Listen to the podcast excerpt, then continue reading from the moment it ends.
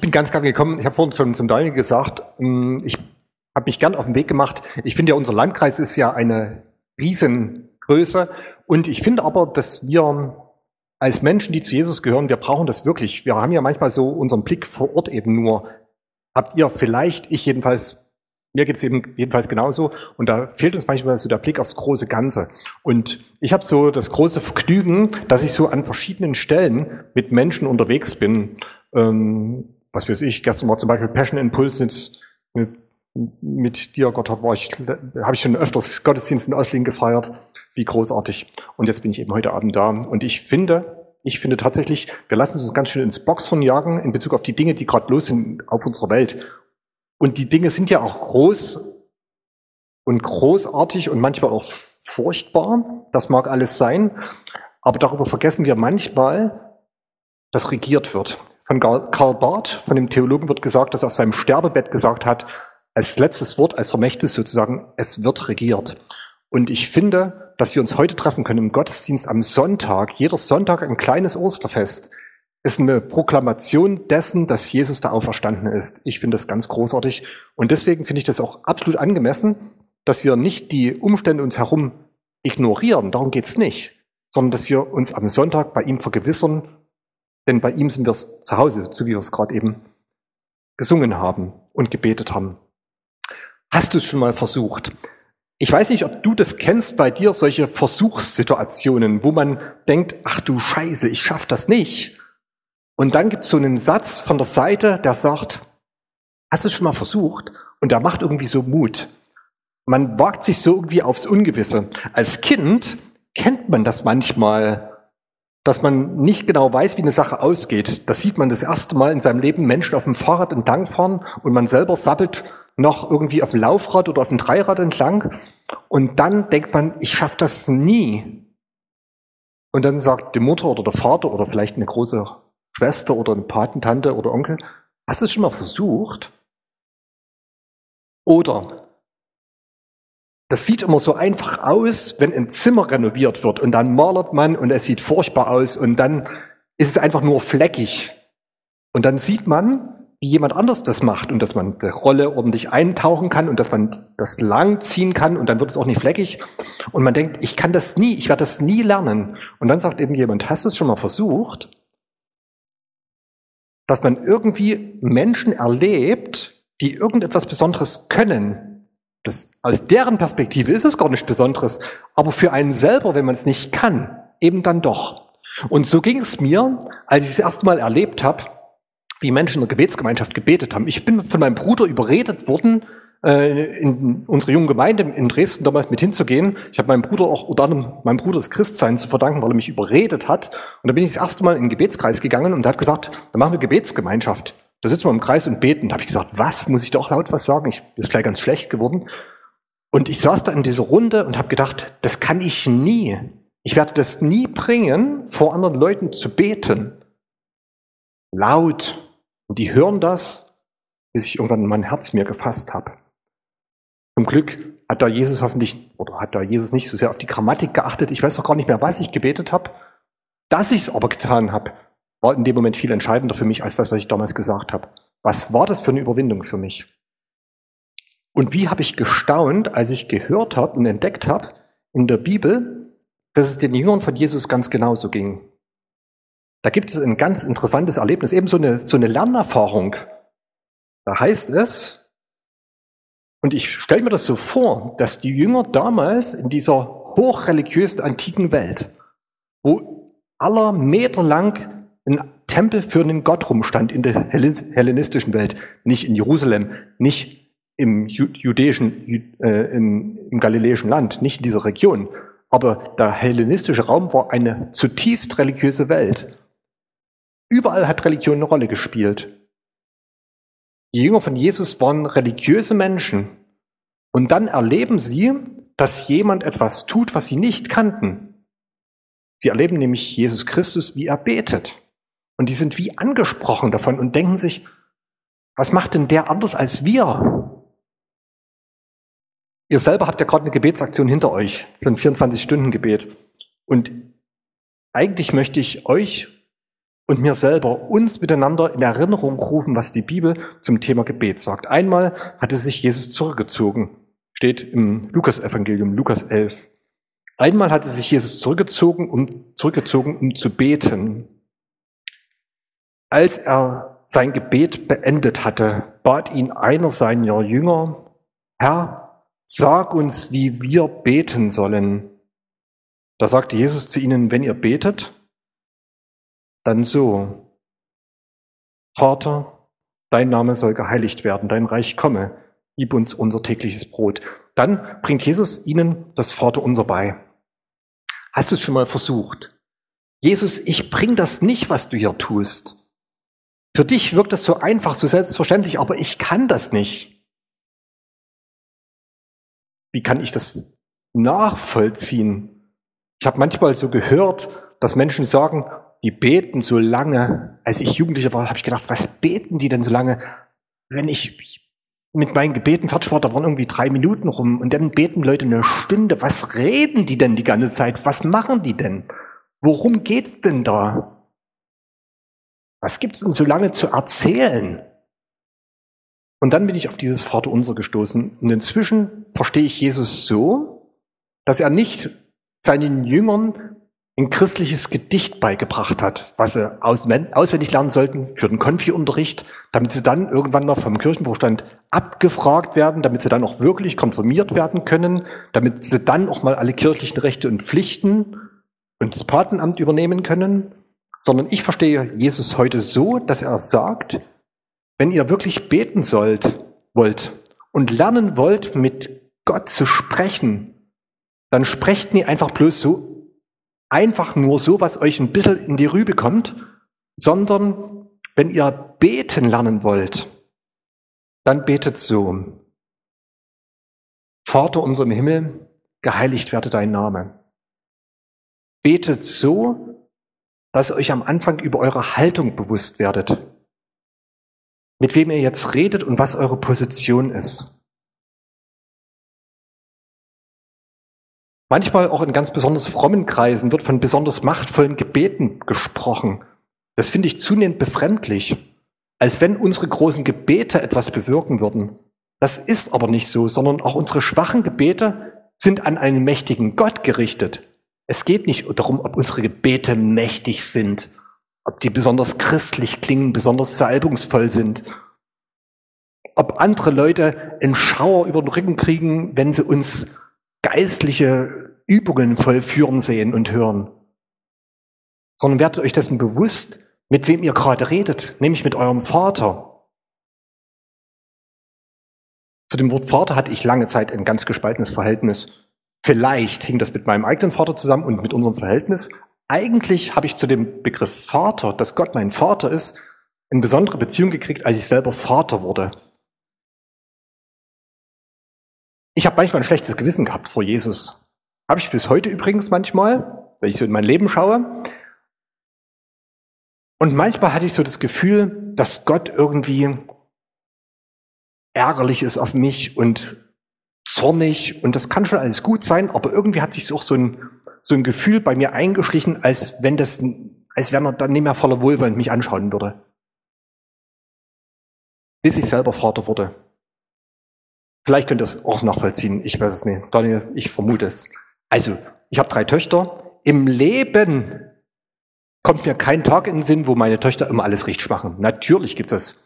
Aber egal, was sie tun, ich kann mir kein Szenario vorstellen, dass sie etwas tun könnten, wo ich sagen würde, also nee, jetzt schläfst du im Garten.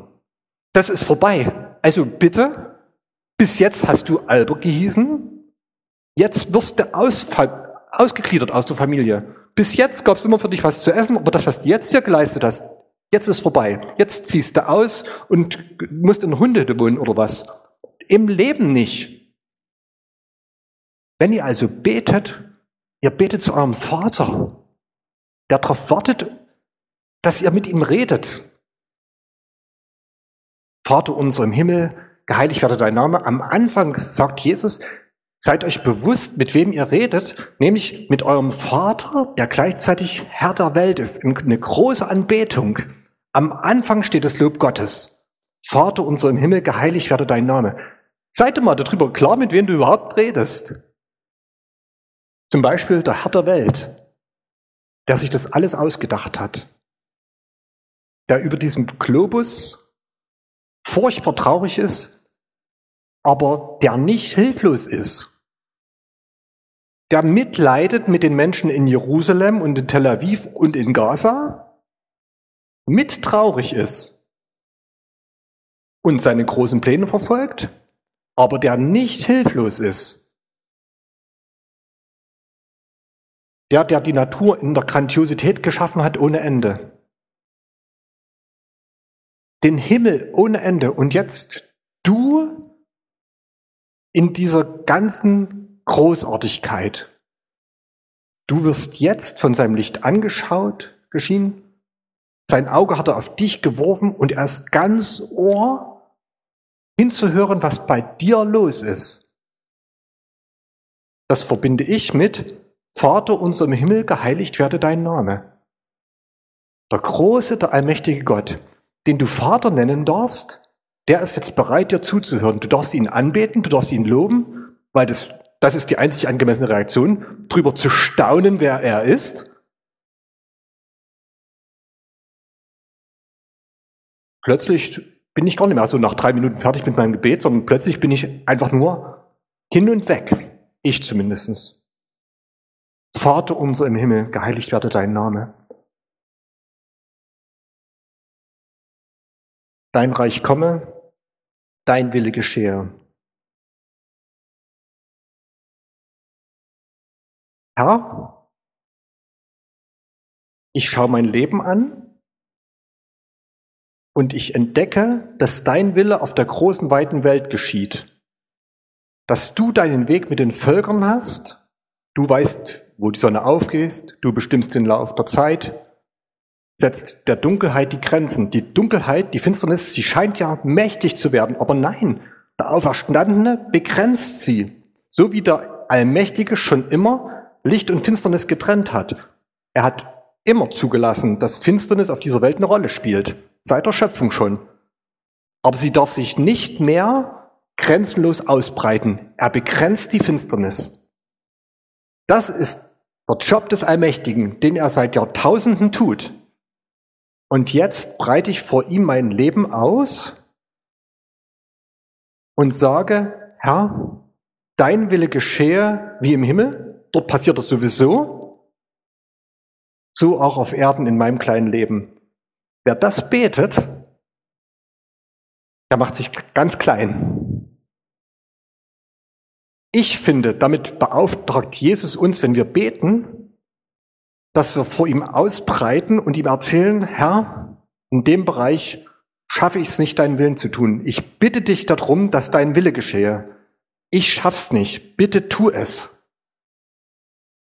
Es ist nicht nur in Gedicht ein Satz, den man einfach mal so sagen soll, sondern nimm doch diesen Satz zum Anlass und erzähl ihm von den Dingen, wo es dir schwerfällt, seinen Willen zu tun. Ich könnte mir vorstellen, wenn du das tust, oder wenn wir das tun, dass plötzlich wir uns überlegen, ob wir wirklich das Vater unser beten wollen. Dein Wille geschehe wie? Soll ich mal rangehen? Klingelt's? Wie im Himmel, so auf Erden. Willst du kurz? Oder du? Ja? Mir, mich bringt es nicht durcheinander. Entscheidet nur ruhig ihr. Am Schlagzeug, irgendwo in einer Tasche. Alles klar. Nimm doch diesen Satz nicht nur, um ihn zu sagen, sondern setz doch darunter deine Alltagsanstriche und erzähl ihm, wo du es dir besonders wünschst, dass sein Wille geschehe. Da fallen übrigens dir auch Menschen ein, wo du dir wünschst, dass sein Wille in ihrem Leben passiert. Zum Beispiel dort, wo ehrlicher und echter Zerbruch ist. Zum Beispiel auch dort, wo Leute völlig vereinsamt sind. Dein Wille geschehe wie im Himmel so auf Erden oder dort, wo Leute überhaupt nicht mehr weiter wissen. Dein Reich komme, dein Wille geschehe, wie im Himmel so auf Erden. Unser tägliches Brot gib uns heute. nach 18 Uhr mit Kohlenhydraten. Ich glaube nicht, dass es darum geht, nur ums Brot. Ich glaube, Jesus will uns auffordern, dass wir mit ihm über das reden, wo wir Bedürfnisse in unserem Leben spüren und wo wir den Eindruck haben, Herr, hier stehe ich in der Gefahr, dass ich zu kurz komme. Hier fordert dich der Allmächtige wirklich auf, erzähl mir deine Wünsche, erzähl mir, was du wirklich willst. Jesus sagt ja manchmal zu Kranken, was soll ich da tun? Der, der, blinde Bartimäus wird zu ihm gebracht und er ruft und er schreit, Jesus, du Sohn Davids, erbarme dich. Und Jesus sagt, was soll ich dir tun? Herr, dass ich sehend werde, sagt er. Ich glaube, dieses, dieser Anstrich, unser tägliches Brot gibt uns heute, ist eine Aufforderung an uns, dass wir ihm erzählen, was bei uns los ist, welchen Mangel wir erleben. Zum Beispiel vielleicht Gesundheit. Habt ihr reingeschaut? Da könnt ihr euch ein Kreuz auf den Arm geben. Oder sehnst du dich nach einem Menschen, einem Freund, einer Beziehung? Vielleicht bist du in einer Beziehung, aber ihr habt euch verloren und du sehnst dich, dass Frieden einkehrt bei euch zu Hause. Unser tägliches Brot gib uns heute. Ich bin umgeben von Leuten und gleichzeitig bin ich der einsamste Mensch auf dieser Welt. Unser tägliches Brot gib uns heute. Oder eben, Herr, dass Frieden kommt. Unser tägliches Brot gib uns heute. Übrigens, das ist ein Mehrzahlgebet, ne? Nicht nur mein täglich Brot, sondern unser tägliches Brot gib uns heute. Eine ganz starke Sache. Jesus fragt, was willst du? Was brauchst du? Breit es aus vor mir, erzähl es. Unser tägliches Brot gib uns heute. Und vergib uns unsere Schuld, wie auch wir vergeben unseren Schuldigern. Jesus sagt, mach, wenn du betest, keinen Umweg um die Themen, die du nie veröffentlichen würdest. Geht um die Schuld. Wir werden an verschiedenen Stellen schuldig. Natürlich, natürlich werden wir schuldig. Ich habe den Eindruck inzwischen, es ist kein Problem, dass wir schuldig werden. Also zumindest erlebe ich das bei uns zu Hause. Und vielleicht erlebst du das in der Familienberatung ähnlich. Das Problem ist nicht, dass Menschen Dinge tun, die andere Menschen verletzen, sondern wenn Dinge passieren und dann werden sie, wird nicht mit ihnen umgegangen, dann macht man einen Bogen, dann werden sie still, werden sie verschwiegen dann darf man nicht um Entschuldigung bitten, weil sie ja verschwiegen werden müssen. Dann flüchtet man sich in Heimlichkeiten. Ab jedes Mal, das besprochen werden muss, das wissen die Familienberater viel besser als ich, aber dass mit den Dingen aktiv umgegangen wird, dass mit Schuld aktiv umgegangen wird. Und zwar mit der eigenen Schuld, aber auch mit der Schuld von anderen Menschen. Hier geht es ja darum, genau um dieses Wechselspiel, dass wir selbst schuldige Menschen sind in einem Geflecht zwischen Menschen, die ja selber auch schuldig sind. Herr, vergib uns unsere Schuld. Wenn ich eben auf dem falschen Weg bin oder unter den Folgen dieser Schuld zu leben habe. Herr, vergib uns unsere Schuld. Auch hier wieder ganz gewiss gilt das, dieser Anstrich. Es geht um die ganz individuelle Schuld. Es geht aber auch um die große Schuld, dieses Wochenende trifft sich unsere Landessynode in Dresden. Vielleicht hat das manche oder manche von euch mitbekommen. Und gestern ging es den ganzen Thementag darum, dass unsere Kirche, die evangelisch-lutherische Kirche, sich damit auseinandergesetzt hat, dass sexuelle Gewalt in der Kinder- und Jugendarbeit geschehen ist vor Jahrzehnten. Ja, es ist doch unsere Schuld. Wir sind es doch den Menschen schuldig. Es braucht einen aktiven Umgang. Und Jesus sagt, Nimm doch diesen Satz nicht nur als Gedicht, sondern erzähl, was dir auf der Seele liegt, was sich durch den Alltag frisst, was Leben kaputt macht. Herr, vergib uns unsere Schuld, wie auch wir vergeben unseren Schuldigern. Und führe uns nicht in Versuchung, sondern erlöse uns von dem Bösen. Übrigens geht es aus diesem Satz nicht hervor, ob das das Böse ist oder der Böse ist, von dem wir erlöst werden sollen. Erlöse uns von dem Bösen. Das bleibt irgendwie offen. Ich habe aber den Eindruck, es passieren hier zwei Sachen. Bei der Versuchung geht es um Versuchlichkeiten, die in uns sind. Jeder von uns hat so innere Bananenschalen, wo ich weiß, wenn ich hier lang gehe, dann werde ich drauf ausrutschen. Jeder weiß das von uns. Jeder kann es füllen mit konkreten Lebensthemen. Bei den einen ist halt das Geld, bei den anderen ist die Ehrlichkeit, bei den anderen ist die Eifersucht, bei den anderen ist die Ängstlichkeit, bei den anderen ist der Sex, bei den anderen ist die Friedlosigkeit. Andere sind wieder zänkisch. So sind wir eben. Und davon brauchen wir es, dass wir erlöst werden von innerer Versuchung. Wir brauchen es aber auch, dass das Böse, was von außen kommt, dass das nicht nach unserem Herz greifen kann. Manchmal erleben wir das, also ich zumindest, vielleicht erlebt ihr es auch.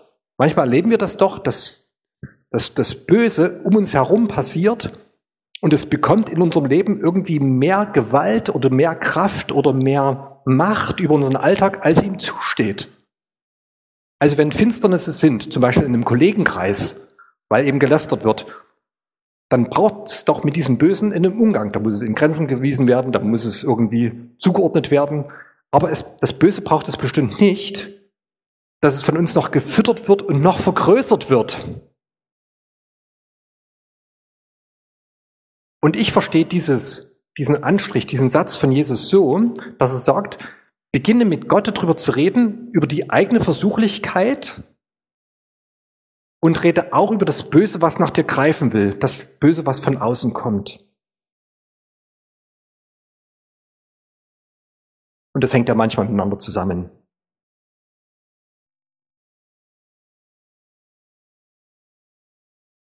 Führe uns nicht in Versuchung, sondern erlöse uns von dem Bösen. Denn, und jetzt wird der Blick wieder ganz groß gezogen von Jesus.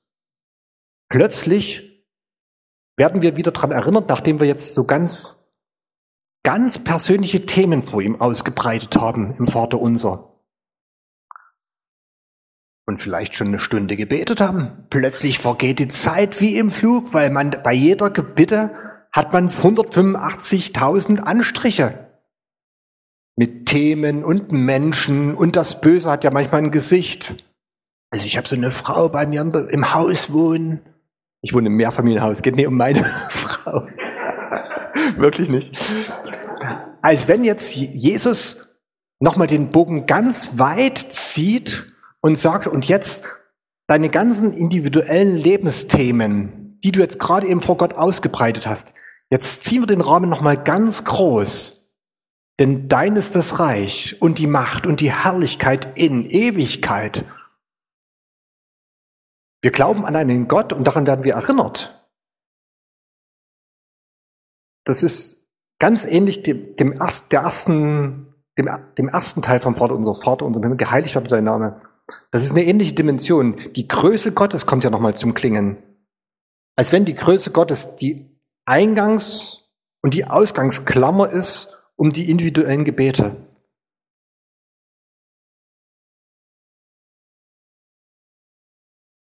Und dann heißt es in der Regel bei uns, dass wir das abschließen mit dem Wort Amen.